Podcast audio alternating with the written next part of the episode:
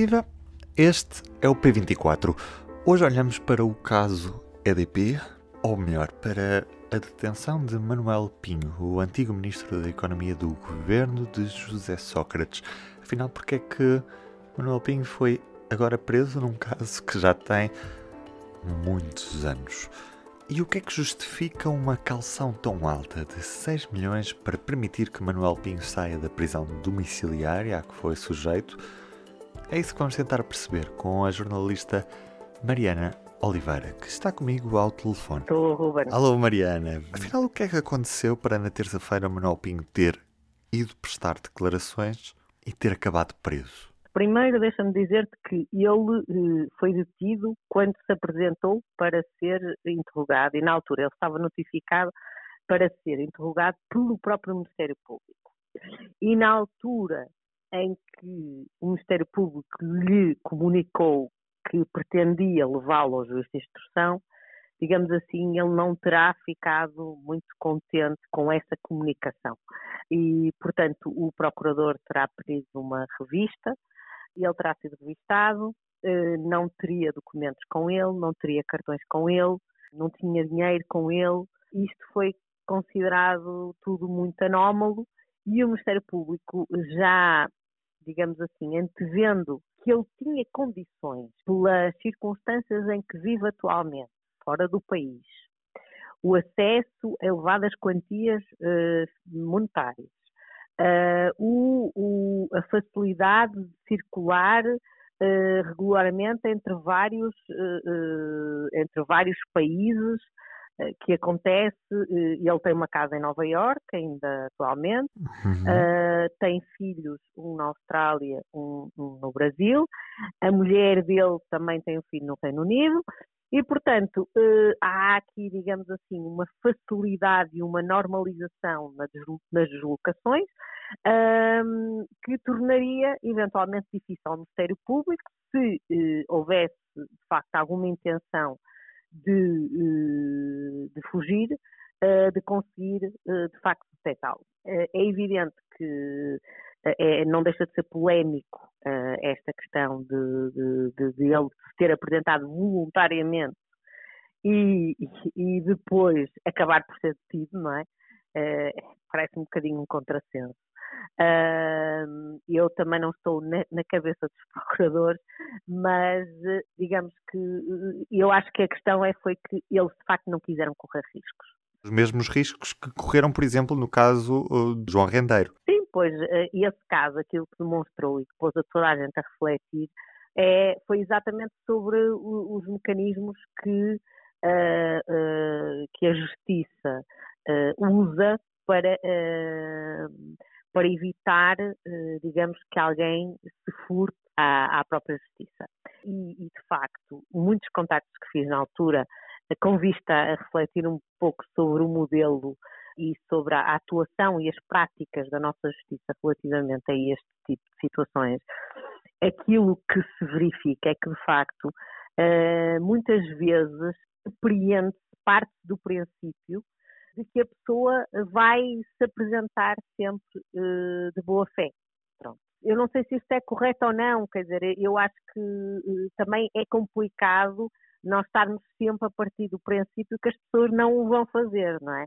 Agora, claro que eu acho que tem que haver circunstâncias e tem que haver critérios e requisitos mais ou menos definidos pelo Ministério Público, até do ponto de vista da hierarquia, diria eu, que, eh, que, que, que, possibilitem, de facto, calcular determinadas situações. E, portanto, parece-me que, se calhar, por exemplo, no caso do rendeiro, isso é muito mais evidente, eh, porque o rendeiro estava condenado, não é? Mas mesmo com uma condenação, a jurisprudência de grande parte dos tribunais superiores é no sentido que uma simples condenação a uma pena de prisão efetiva não é razão suficiente para justificar a prisão dessa pessoa quando ainda há recursos a correr. E, portanto, muitas vezes uh, os procuradores e os juízes não aplicam naturalmente essas medidas de coação porque algumas delas já foram revogadas depois posteriormente, até em circunstâncias curiosas de casos em que as pessoas de facto fugiram. Há um caso muito curioso, eu agora não, não sei, mas que na altura várias pessoas me, me relataram, uh, em que uh, um Tribunal Superior uh, revogou uma decisão de uma pessoa que, que, que, que de facto tinha fugido, importante. e, portanto, uh, uh, porque dizia, portanto, que, que, não se justificava pelo simples facto uh, da pessoa, portanto, ter sido condenada a uma pena de prisão efetiva por si só, portanto, tinha que haver aqui um, um adicional de risco, digamos assim.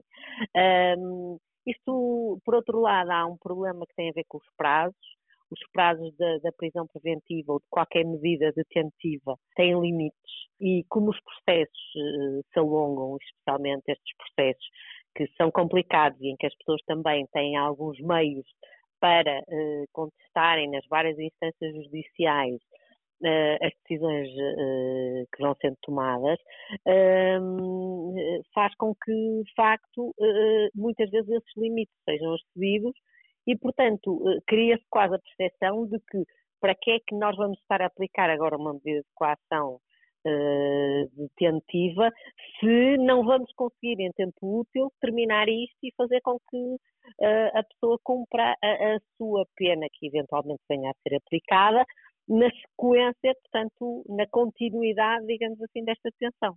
Uhum. Aqui falamos, por exemplo, de casos como o Sócrates, não é? Sócrates eu não diria que era um, assim, um exemplo disso, mas, por exemplo, o Manel Godinho, no caso Faça Oculta, quer dizer, também é verdade que o Sócrates também interrompeu, não é?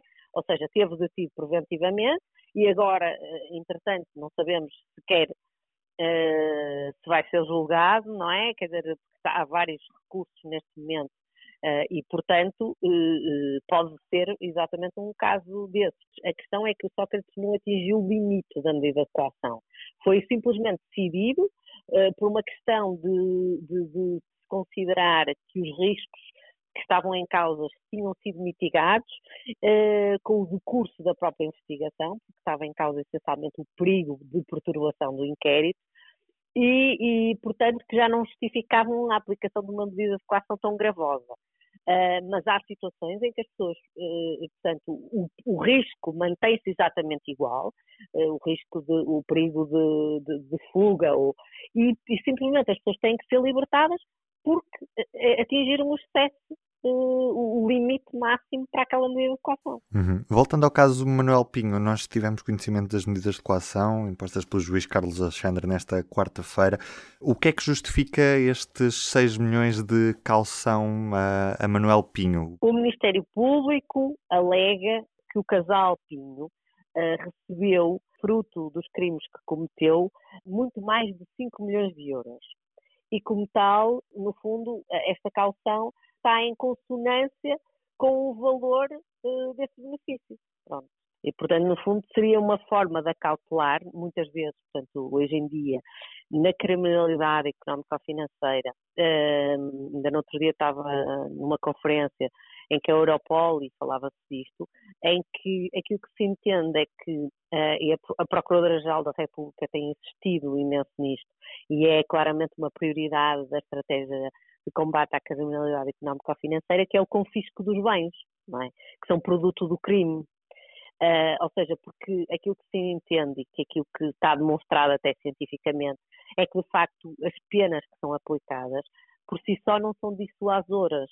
E, portanto, que a única forma de ser dissuasor na criminalidade económica ou financeira é, de facto, retirando aquilo que é o seu principal objetivo, que é o dinheiro, não é? E, portanto, só se tu retirares o dinheiro todo que as pessoas conseguiram obter ilicitamente, é que tu de alguma forma estás a dissuadir as pessoas de, de, de cometerem este tipo de crimes. Sendo que aqui ainda há um plus, porque as pessoas, além de, disso, teriam também que cumprir penas de prisão, não é?